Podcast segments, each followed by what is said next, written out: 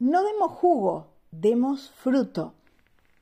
En el episodio de hoy leemos Gálatas 5, versículos 22 y 23, que nos recuerda cómo se evidencia nuestra identidad de hijos de Dios.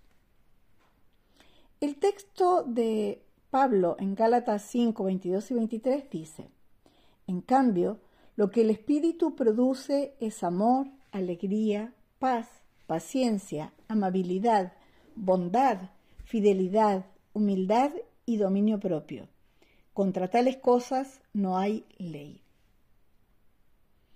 En botánica, el fruto es el órgano procedente de la flor o de partes de ella que contiene las semillas hasta que éstas maduran. Por lo tanto, el fruto cumple tres funciones principales. Contener y proteger a las semillas durante su desarrollo, contribuir a la dispersión de las mismas una vez que maduran y atraer animales que favorezcan su posterior dispersión.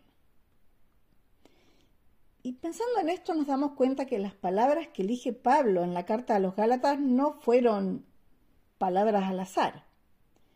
Porque como en la botánica, el desarrollo del fruto del espíritu, que como dijimos es amor, alegría, paz, paciencia, amabilidad, bondad, fidelidad, humildad y dominio propio, es un proceso que requiere de un crecimiento continuo, pero no solo por nuestros propios esfuerzos, Así como las plantas requieren agua y luz, nosotros también necesitamos entregar nuestra vida a Dios y asociarnos con Él mientras le permitimos que trabaje en nosotros.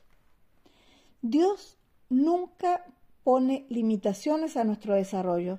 Nos ofrece una vida de permanente nutrición, de permanente crecimiento y nunca duda de nuestra capacidad de crecer y de cambiar para mejorar. Solo nos pide que creamos. Oremos juntos. Señor, te damos gracias por la vida que nos ofreces a cada instante. Aliméntanos con tu amor para que seamos frutos maduros, para que seamos semillas de tu amor en el mundo y para que quienes nos conozcan te vean a ti.